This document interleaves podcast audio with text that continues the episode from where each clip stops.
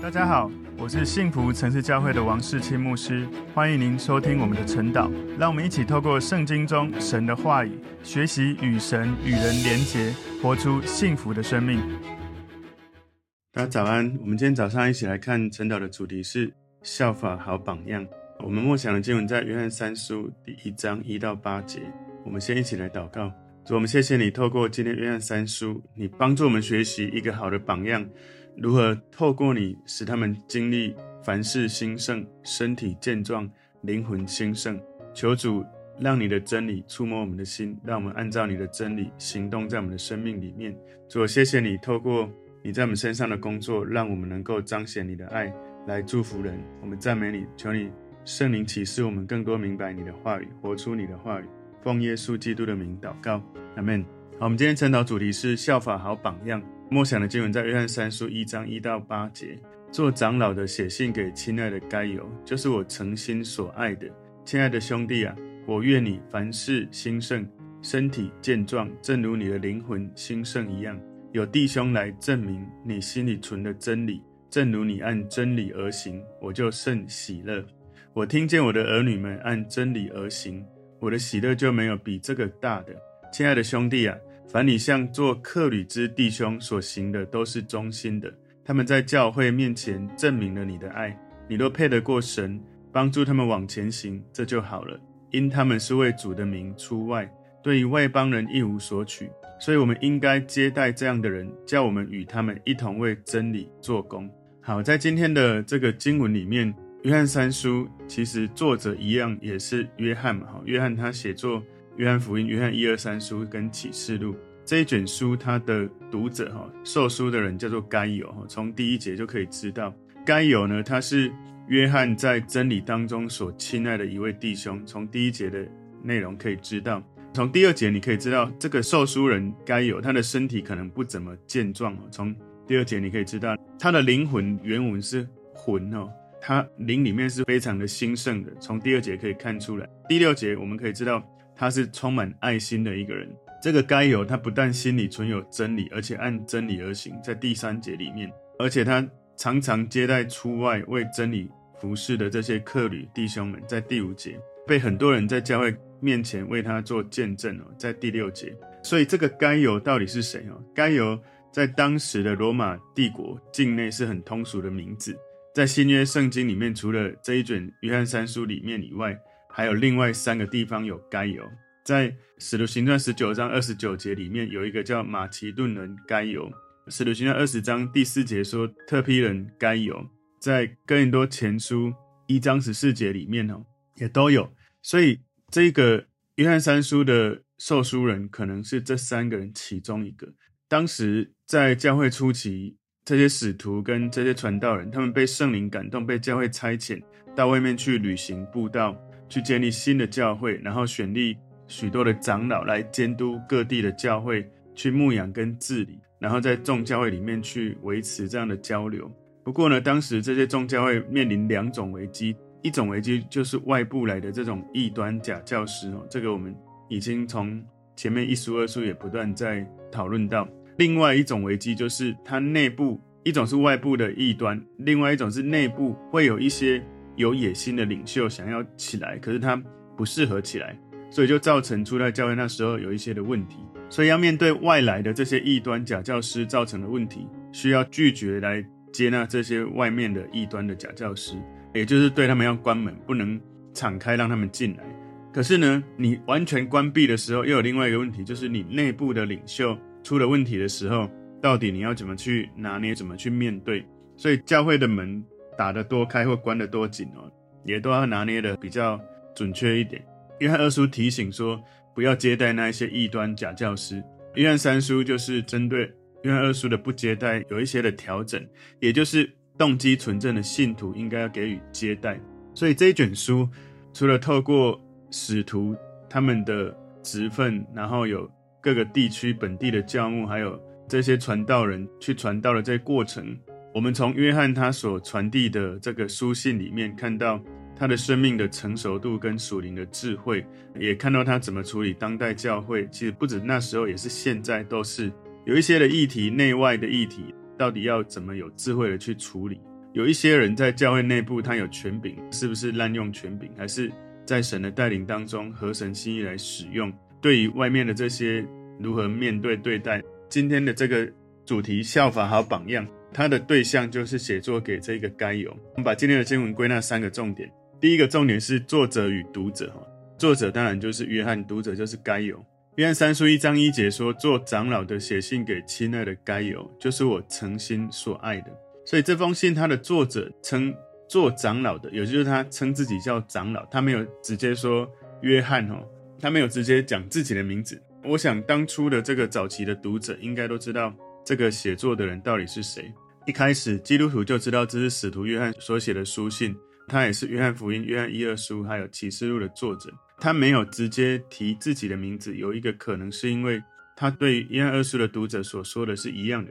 这个逼迫的威胁让他，如果在当时有这个信仰的逼迫，他如果署名自己的名字，就是直接可以被逮捕，直接被逼迫。他就没有写这样的，直接写自己的名字，这是有可能的。他说写信给亲爱的该犹，我们不知道这个该犹到底是哪一位，因为。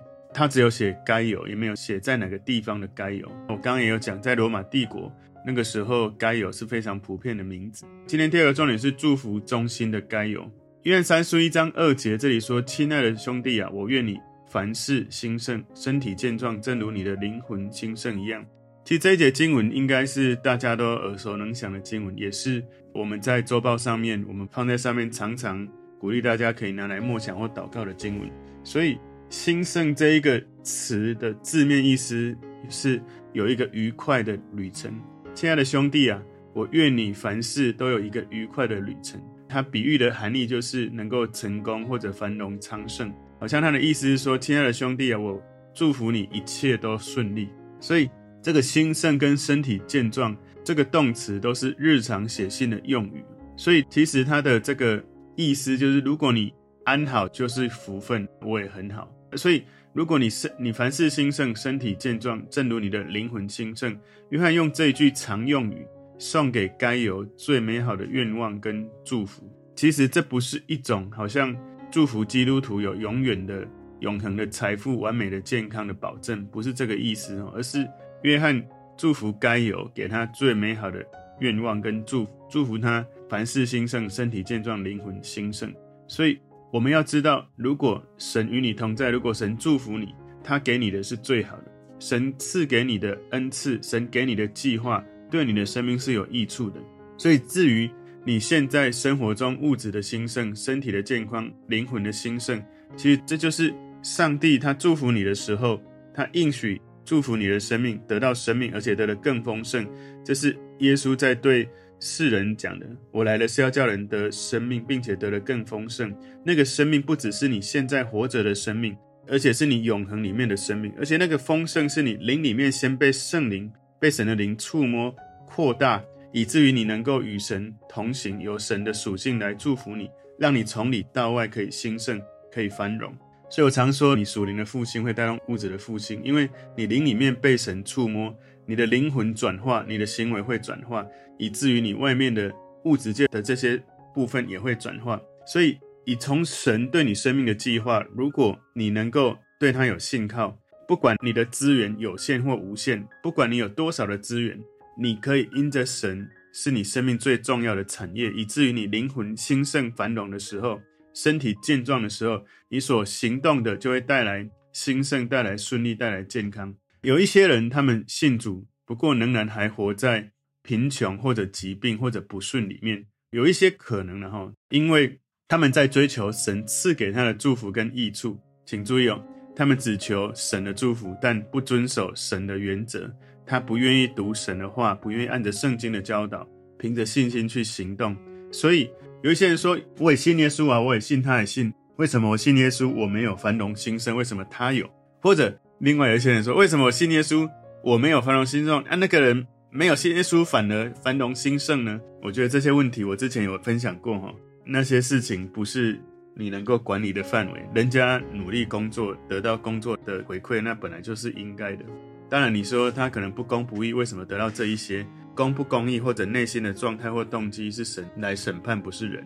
所以很重要的就是如果有一些人他说他信了耶稣，却觉得自己还是不顺、贫穷、疾病，那就要去思考你在学习神的话语、追求神的同在、按着神的心意去行动的比例有多少。所以，有的人他们觉得说他来信耶稣，他就希望从神得到祝福，可以更加的富有、更加的安逸、更加的舒适。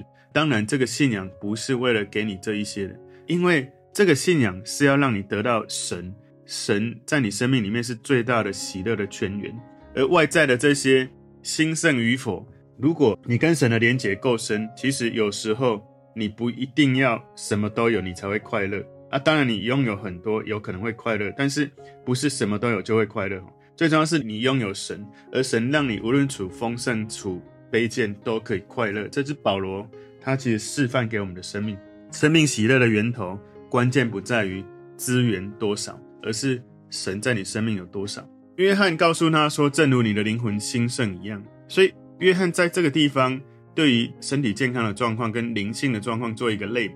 如果你的身体健康哦，每一个时候都同步于你的属灵的健康是一模一样，许多人他的身体健康早就已经是病入膏肓了。因为有一些人它外在看起来哇都很好，可是里面已经是枯干枯萎了。只要你里面是繁荣兴盛，不太可能外面是枯萎的样子。就好像一棵树，如果它里面有营养、有水分，它外面一定是枝叶繁茂的。所以你的灵魂里面兴盛，你外面不可能枯萎。可是有可能你外面装起来看起来是很兴盛的样子，可是里面枯萎，可能很多人不知道。可是通常一个人，你跟他互动一段时间，你会感受到、体会到那内在的状态。所以约翰三书一章三节到四节说。有弟兄来证明你心里存的真理，正如你按真理而行，我就甚喜乐。我听见我的儿女们按真理而行，我的喜乐就没有比这个大的。所以约翰对该有有美好的祝福，因为约翰知道该有按照真理而行。身为牧者，没有什么比知道他所牧养的属灵的儿女按着真理而行更开心的一件事。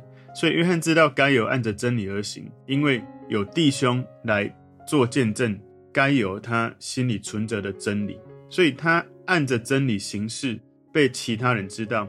该犹是因为他的行为按着真理行事，别人看到，别人见证了，别人谈论了，他们亲眼看见这个该犹生命中按着真理而行。所以这个不只是你了解教义，而且你活出教义，而且不只是在你的理解知道，而且你活出来。所以按真理而行。意思就是你相信这个真理，而且你活出这个真理。如果你相信你是一个很糟的、很堕落的一个罪人，你就谨慎自己所犯的罪，不要重复。如果你相信你是神的儿女，那你就要活得像一个从神国度来的神的儿女，因为你相信你信了耶稣，你已经是罪得赦免的人，那就活得像罪得赦免的人。有许多人你已经罪得赦免，你已经靠着耶稣，不再是过去的你。可是很多人。就像许多那些离开埃及的以色列人一样，你已经靠着耶稣罪得赦免。你不要再用你过去觉得自己很糟、很烂、很没资源，觉得自己教育程度不高、能力不高、智慧不高、运动能力不好。很多人是这样，真的。你已经信了耶稣，你可以常常靠着耶稣祷告、默想、宣告，去活出新的身份认同。否则，有许多神透过你。他赐给你属灵的产业，他赐给你去传递的神的恩赐恩典。你常常会觉得我自己很糟很烂很惨，所以别人不会羡慕你的信仰，别人会觉得哇，你信耶稣好像也不过如此，也常常觉得自己很糟。那我跟你信耶稣会改变吗？但是也不是说好像你就假装自己都很刚强。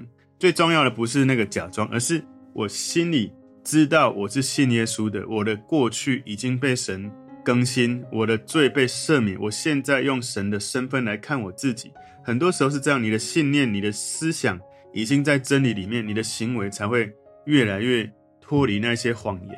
所以，如果你常常还是觉得哇，我很糟，我很烂，那你要常常去默想，神是按着他的形象造你的。你要继续说神的形象是这样，还是你要宣告神的形象是什么？就在自己身上看到、默想、理解，我是这样子的人。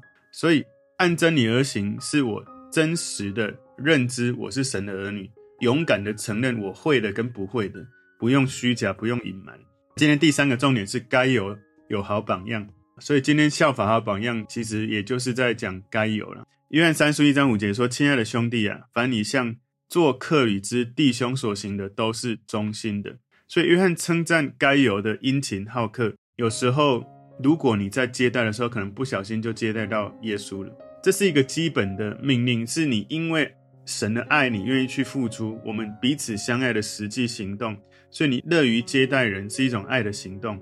所以这是一个很大的称赞。他说：“凡你向做客旅之弟兄所行的，都是忠心的。如果无论神要你做什么，你都忠心的去做，耶稣会对你说：好，你这又良善又忠心的仆人，你在不多的事上有忠心。”我要把许多事派你管理，可以进来享受你主人的快乐。这在马太福音二十五章二十一节里面说的。所以，如果你是一个忠心的人，耶稣他会邀请你进到他的同在，享受主人的快乐。约翰三书一章六节说：“他们在教会面前证明了你的爱。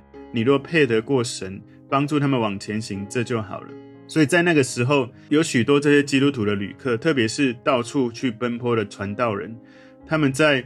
很大的程度需要去依赖其他基督徒的接待，他们风尘仆仆，一直到不同的地方去传福音、去宣教、去建造门徒。约翰知道当时这些基督徒，特别是这些牧者们，他们为真理而不断传递的人，他们是一个好像是行走的传递真理的服侍的人。你愿意去接待这些牧者、传道人，你所领受的奖赏，跟那一些不断在前线为主征战得灵魂的人。得到的奖赏是一样的。在撒母耳记上三十章二十一到二十五节里面有讲到说，大卫当时带着军队，然后有两百个人无法继续跟随，不能跟随，留在比索西有两百人，他们就出来迎接大卫跟跟随的人，然后大卫跟他们问安。跟随大卫的人哦，有一些恶人跟匪类就说，这些人既然没有和我们同去，我们所夺的财物就不分给他们，只将他们个人的妻子儿女给他们。使他们带去就是了。二十三节，大卫说：“弟兄们，耶和华所赐给我们的，不可不分给他们，因为他保佑我们，将那攻击我们的敌军交在我们手里。”二十四节说：“这事谁肯依从你们呢？上阵的得多少，看守器具的也得多少，应当大家平分。”二十五节说：“大卫定此为以色列的律例典章，从那日直到今日。”所以，如果你去接待牧者、接待传福音的人，你得到的奖赏，跟这些牧者传福音的人去前线传福音给第一线那一些新朋友信耶稣的人，你同得奖赏。所以战利品平均分配给那些参战的每一个士兵，还有不只是前方参战的士兵，而且是后方的支持者。所以大卫王他明白供应线跟士兵同样的重要，所以神也会恰当的慷慨去奖赏在前线作战。带领人来信主的人，也祝福那一些在后勤支援的，不管是行政或者是支持各种的资源。所以耶稣应许，当神赏赐的时候，就算你只是递一杯凉水给他的一个儿女喝，这个人也不会被忘记哦。在马太福音第十章有记载。所以约翰为了该犹的兴盛而祷告，因为该犹虔诚的使用神给他的资源，成为别人的祝福。如果神给该犹更多的祝福，神就会透过。该有他慷慨乐意的心，让更多人得到祝福。约翰三书一章七节说：“因他们是为主的名出外，对于外邦人一无所取。”所以在古代当时的这个教会，有许多的宣教士传道人，他们常常不断的行走，靠着大家的奉献来维持生计。约翰说：“这一群宣教士基督徒，他们应该对于外邦人非基督徒是一无所取的，所以他们不是公众募集基金，他们是。”寻求教会弟兄姐妹的支持，所以前面一章六节说：“你若配得过神，基督徒不只是被呼召去帮助别人，而且要以配得过神的方式来帮助人，尽我们最大的努力去帮助人。所以，我们基督徒首先要去明白神的心意，然后去做传福音的事情，按照配得过神的方式，在神的心意当中回应神的呼召。神呼召每一个人都要参与大使命。”就是在马太福音二十八章十九节里面的，你们要去使万民做我的门徒，要带人成为门徒，不是信徒，而且为他们施洗。所以我们要参与在耶稣给我们的大诫命、大使命的这个角色里面，要能够扮演好这些角色。约翰三书一章八节说：“所以我们应该接待这样的人，叫我们与他们一同为真理做工。”所以这是一个很重要的意思，就是你接待这样子传福音的人，好像你就在前线一起在做工一样。耶稣说：“如果人接待你们，就是接待我；接待我，就是接待那差我来的。人因为先知的名接待先知，必得先知所得的赏赐；人因为义人的名接待义人，必得义人所得的赏赐。”在马太福音第十章里面，所以我们就从这些经文可以去思考：如果有一些人他们在做福音的工作，我们如何接待跟帮助这一些的人？今天的主题是效法好榜样。今天有三个重点，第一个重点是作者与读者，就是约翰跟该犹；第二个是祝福中心的该犹。从这一个点特别，我刚刚有提醒到，当你已经是从埃及出来了，就应该进到迦南地，不要在旷野绕。许多的以色列人，他们出埃及，一直在旷野绕了四十年，因为有许多生命的状态是抱怨，对神没有信心。然后虽然肉体离开埃及地，可是自我认同还在那一个地方，好像奴隶一样。我们已经信了耶稣了，我们离开那个过去的撒旦的谎言，我们可以靠着耶稣凡事兴盛，我们可以靠着耶稣身体健壮，我们可以靠着耶稣灵魂兴盛。你的里面。被圣灵、被耶稣带领、被神的真理带领，你更新之后，外在就会更新。第三个重点是该有有好榜样，这是一个好的榜样。他接待客旅，他让那一些传福音的牧者，他们也一起得到一些恩典祝福。求神帮助我们在经文当中看到有好的榜样，我们能够不只是知道，而且去学习，能够去运行在我们的生命里面。我们一起来祷告，耶稣，我们谢谢你透过约翰三书，约翰所写作的内容，也帮助了。我们能够去明白如何靠着神的真理，靠着神的爱，我们能够行动这样子的生命，在我们的生命里面来荣耀你。感谢耶稣，求主带领我们继续活出你的话语。奉耶稣基督的名祷告，阿门。